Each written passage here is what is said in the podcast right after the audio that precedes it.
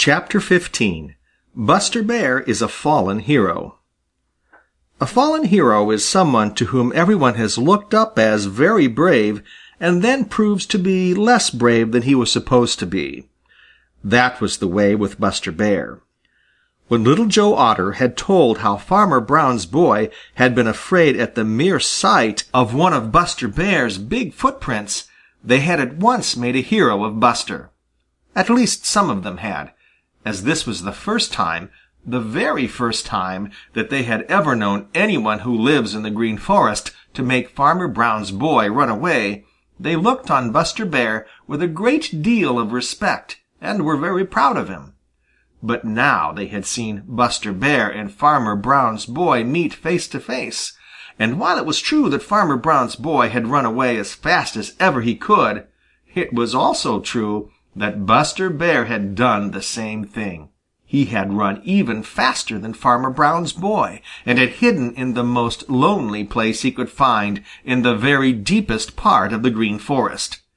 It was hard to believe, but it was true, and right away everybody lost a great deal of the respect for Buster which they had felt.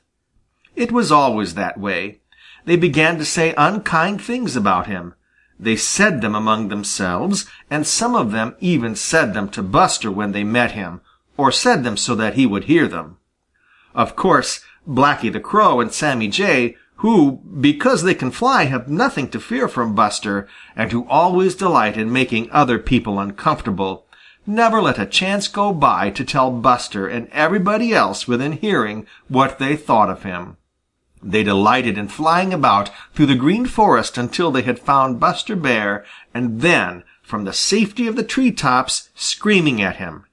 Buster Bear is big and strong. His teeth are big. His claws are long. In spite of these he runs away and hides himself the livelong day.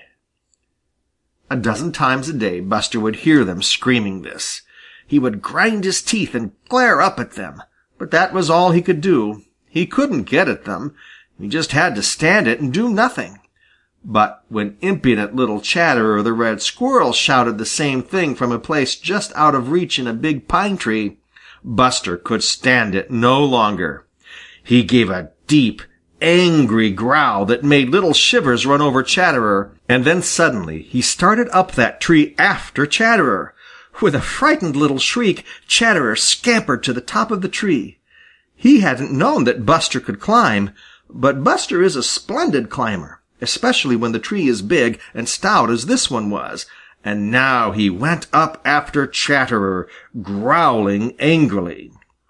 How Chatterer did wish that he had kept his tongue still. He ran to the very top of the tree, so frightened that his teeth chattered, and when he looked down and saw Buster's great mouth coming nearer and nearer, he nearly tumbled down with terror. The worst of it was there wasn't another tree near enough for him to jump to. He was in trouble this time, was Chatterer, sure enough, and there was no one to help him. End of chapter 15